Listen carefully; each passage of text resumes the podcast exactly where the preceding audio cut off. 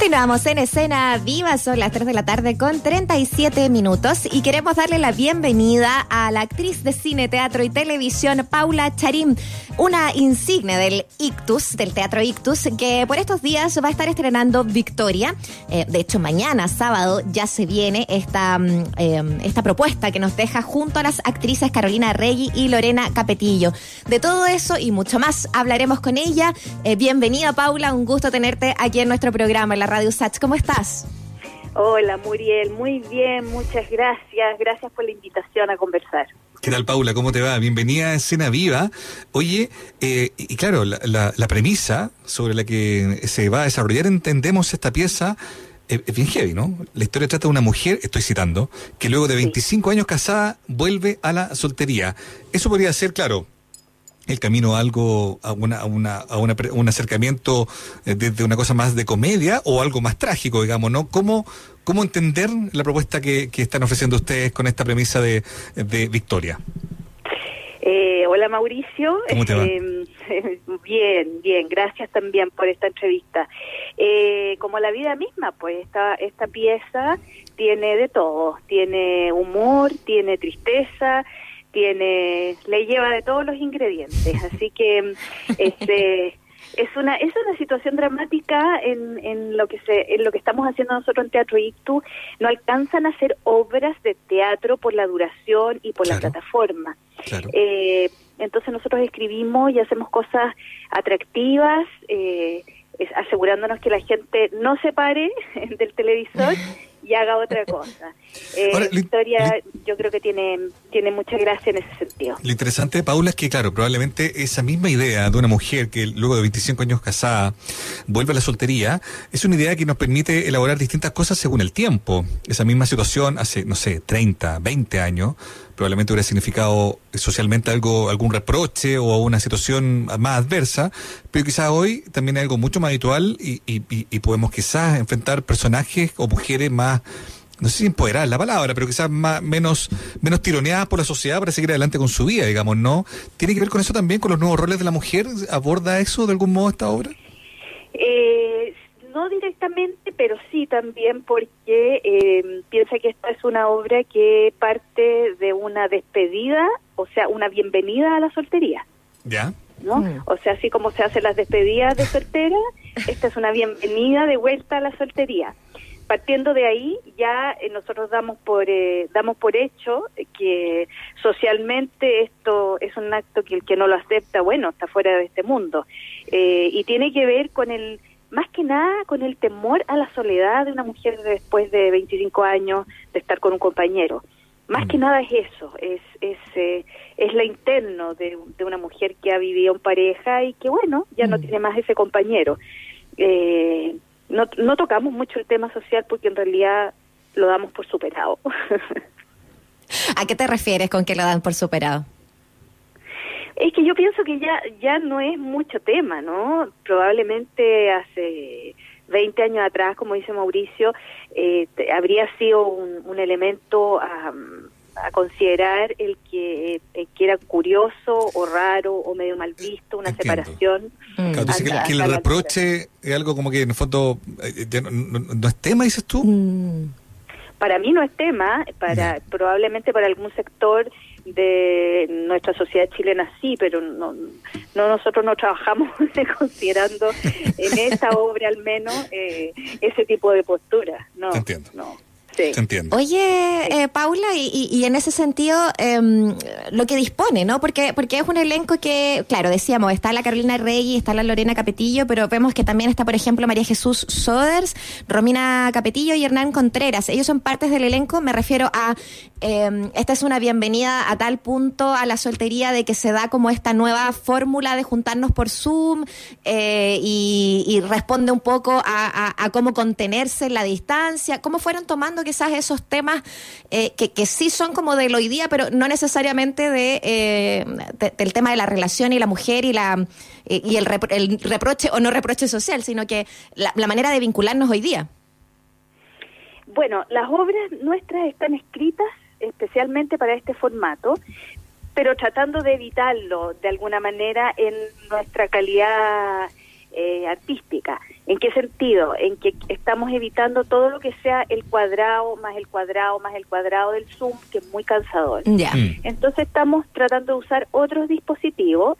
No es muy pretenciosa la propuesta, eh, es simple, pero rompe un poco ese esquema en el sentido de que, por un lado, nosotros necesitamos que sea en vivo, porque es lo que más se parece para un actor estar con, con el público.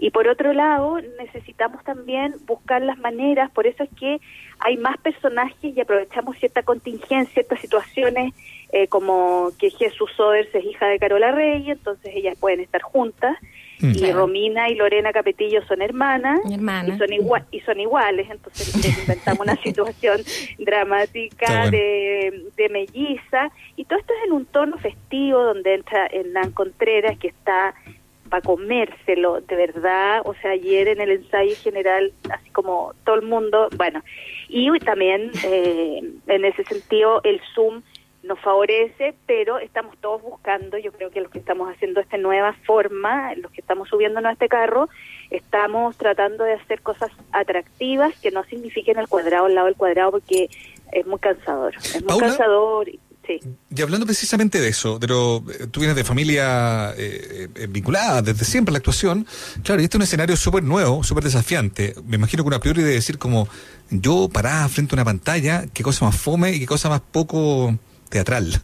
Sin embargo, eh, estos desafíos de esta época rara, claro, eh, han hecho que, que uno vaya experimentando en ese formato. Yo creo que las primeras obras quizás eran medias precarias, medias débiles desde lo técnico, pero se han ido mejorando las propuestas. El, el, el consumo, el interés de la gente sigue vigente, incluso mucho más probablemente que antes. Entonces, claro, ¿Cómo ha sido para ti y, cómo lees tú esta, estas nuevas formas de, hacer lo que ustedes hacen? Y si te imaginas que también eh, esta, esta virtualidad eventualmente podría extenderse, podría ser parte de nuestra, de nuestra realidad eh, o- de nuestro, nu- de nuestro oficio hacia el futuro, digamos, o de tu oficio más bien hacia el futuro. ¿Cómo lo ves tú? A ver, yo creo que más traumático es quedarse afuera de cualquier eh, forma de conectarse con el público eh, desde lo que tú haces. Mm. Eso, eso es dramático absolutamente. Las salas ya están en una situación crítica. Por lo tanto, eh, subirse al carro es subirse al carro, no hay otra, no hay otra alternativa.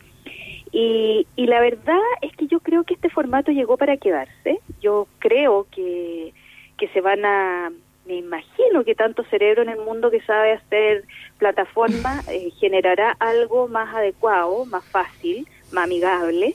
Eh, y creo que tiene una que nosotros hemos ido descubriendo cosas como por ejemplo que es bien democrático porque por un lado con cuatro mil pesos que paga una persona puede ver el, puede ver la obra toda la familia que es lo que además nos pasa que es, es increíble por tanto las audiencias son mucho mayores y democrático en el sentido de que eh, nos está viendo gente de Arica a Punta Arenas y eso nosotros con el teatro tradicional nunca lo vamos a lograr entonces eh, también la emoción de la gente de poder conectarse con los creadores, con los actores, directores, etcétera, es, es muy bonita experiencia. Para nosotros ha sido muy sorprendente cómo la gente tiene ganas de opinar, tiene ganas de crear, tiene ganas de intervenir y agradece muchísimo eh, poder estar en contacto, ¿no? Se sienten partícipes y, y disfrutan mucho este formato. La verdad es que si nuestro compañero internet se portara siempre bien,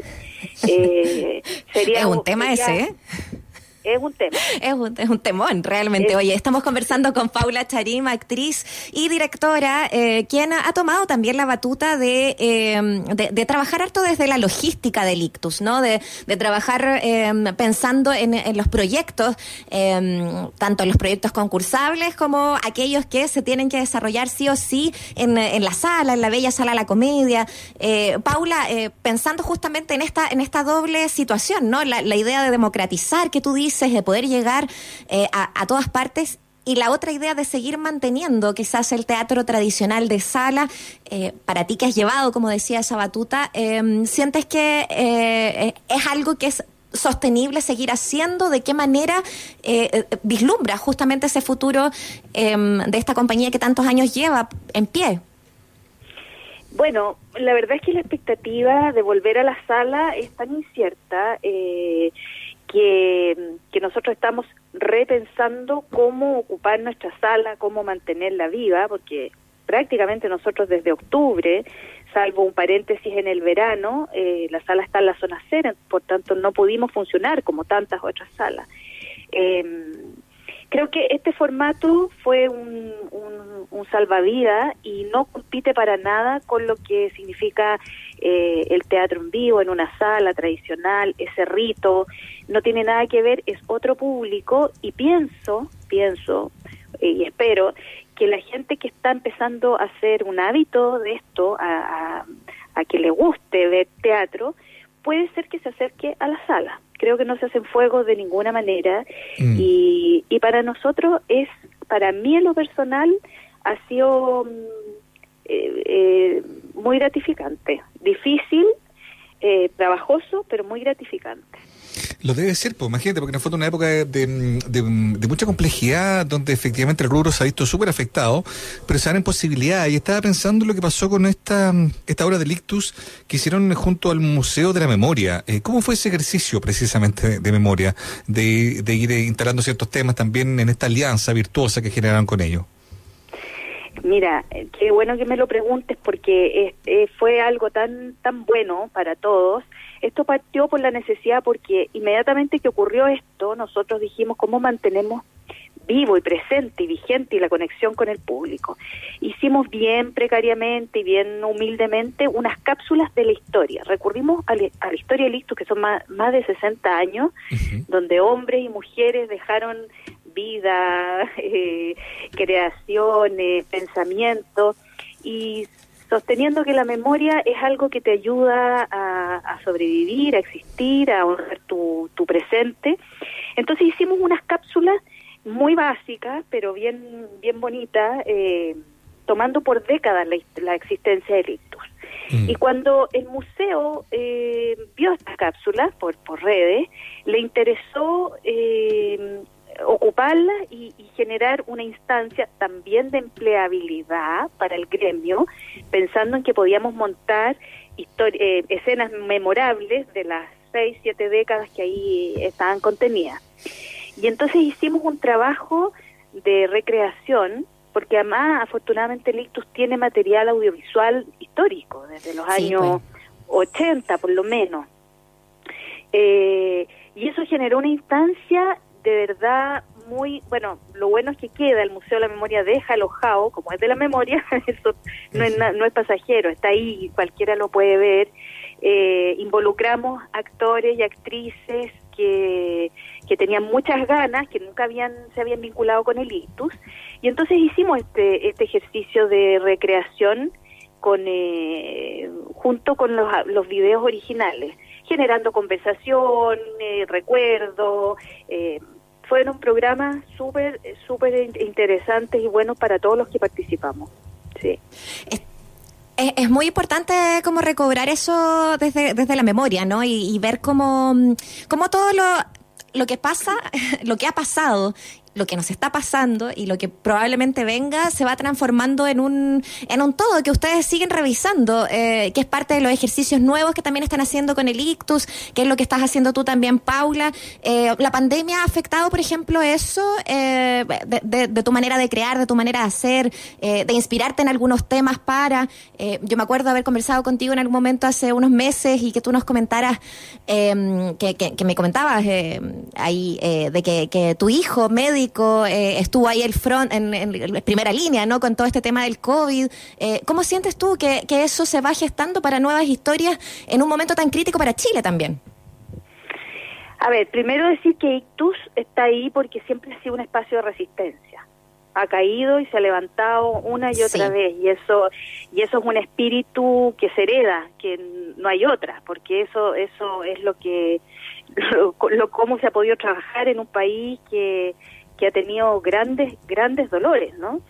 Eh, efectivamente, la forma de trabajar ahora no es, en, esta forma no es posible eh, tener obras eh, que signifiquen grandes reflexiones, que tú puedas tener la posibilidad, como es en el teatro, de trabajar seis meses, siete meses creando y, y, entregándole al público cosas que además se van perfeccionando, que tienen que ver con tu, con tu historia, con tu situación política, con tus creencias, con la contingencia, ¿no? Creo que va a pasar un tiempo, o al menos así me pasa a mí, eh, largo cuando podamos mirar con distancia lo que está lo que está pasando ahora para que al menos eh, nosotros los que los que estamos ahora en el ICTU o yo muy en lo personal tengamos ganas de hablar de esto hablar en serio de esto porque amores de cuarentena y situaciones de cuarentena y todo eso claro eso está súper presente en muchas en muchas obras que la gente está haciendo y todo pero eh, realmente hacer un ejercicio de reflexión, de creación. Eh, creo que vamos a tener que verlo con distancia, al menos yo no tengo ganas de que el día que volvamos a la sala, eh, no, no tengo ganas de hablar de eso. Por, ahora, si esto sucede en dos años, no lo sé. Sí, distancia distancia para leer mejor los procesos, yo creo que también es, valioso, digamos, como, como ejercicio de, de, reflexión, digamos, que es precisamente lo que nos está invitando toda esta tan curiosa nueva realidad. Paula, muchas gracias. Si usted, sí. perdona, te agrego lo último. Si ustedes piensan que después del golpe de Estado y de la represión, eh, bueno, ahí había un elemento donde no se podía, pero muy de a poco se fue tomando la distancia necesaria para poder hablar eh, tiempo a tiempo y para poder sentir. Y lo que se habla ahora de la dictadura es muy distinto a lo que se habló hace 10 años o 20 años atrás. Entonces esa perspectiva es importante para crear y para tener ganas también, para tener ganas de retomar estos temas. Sí, es cierto. Paula, un abrazo muy grande y muchas gracias por haber sido parte de Escena Vía. La invitación entonces queda hecha, ¿no? Para, para el estreno, ¿no? De esta pieza online que va a pasar mañana, ¿no? Mañana con, eh, con el elenco donde ya sabemos está la Carola Rey, la Lorena Capetillo, eh, Victoria se llama, y, y nada, tiene que ver con la historia de una mujer que vuelve a la soltería después de 25 años casada, en fin, la historia es que, alguna la historia de cuarentena, como tú decías, que se van escribiendo en estos días. Muchas gracias, que esté muy bien. Mauricio gracias, Paula, un abrazo. Muriel y Mauricio, muchas gracias a ustedes. Un abrazo. Ok, abrazo. Que estés bien, chao. Chao, chao.